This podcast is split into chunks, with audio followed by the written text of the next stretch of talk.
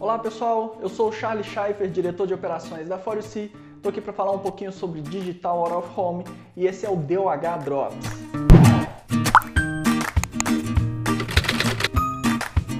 Esse é o nosso 14 episódio. Lembrando que agora temos dois episódios por semana, sempre às quartas e sextas-feiras, às 15 horas que a gente coloca aqui no YouTube e também no IGTV lá do Instagram, sempre com conteúdo que vai direto ao ponto para você que a gente sabe que tem um dia corrido, não é mesmo?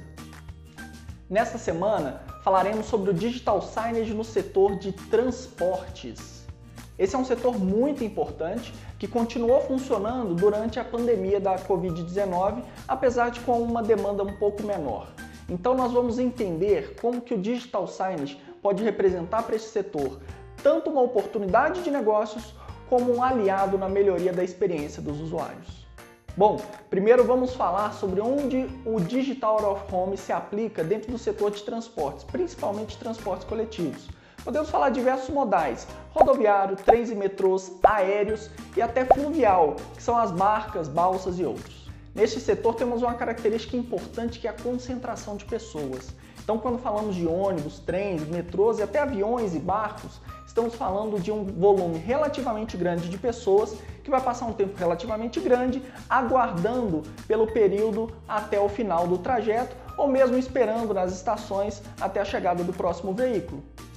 Isso traz uma oportunidade interessante. Com o digital signage aplicado dentro dos veículos, nos pontos e estações de embarque e desembarque, nos aeroportos, etc., você consegue fornecer para o usuário uma ferramenta que traz informações relevantes, atualizadas e diversificadas, ao mesmo tempo em que monetiza com a venda de publicidade para aquelas marcas que querem se comunicar com aquele público. Com a tecnologia adequada, será possível exibir informações sobre o próprio sistema de transporte, como horário, rota e estações de ônibus, trens e metrôs, o portão e os horários de embarque e desembarque dentro dos aeroportos, os serviços que estão disponíveis, alguns atrasos, entre outras informações. Além disso, com a exibição de notícias, placares e calendários esportivos, divulgação de eventos culturais e exibição de conteúdos de entretenimento e trivia, você entretém e distrai o usuário, o que ajuda a diminuir a percepção do tempo de espera. E o conteúdo interativo também pode ser um grande aliado. É possível criar diversos mecanismos que aumentem a interação do usuário com a rede de displays, desde totens com telas sensíveis ao toque até uma integração com as redes sociais para que quando o usuário postar o conteúdo, esse conteúdo possa ser exibido nas telas após a aprovação de alguém. E assim, além de seus anunciantes poderem divulgar as marcas nas telas através de vídeos publicitários, você também pode criar projetos especiais, interativos e até conteúdos informativos patrocinados, o que aumenta o potencial de negócios da sua rede de mídia digital out of home. E você, quer investir em mídia digital of home no setor de transportes, mas ainda tem dúvidas? Então entre em contato conosco que com certeza poderemos te ajudar. E claro, não perca o próximo episódio, onde vamos falar um pouco sobre os benefícios e as vantagens do digital of home dentro do setor de transportes.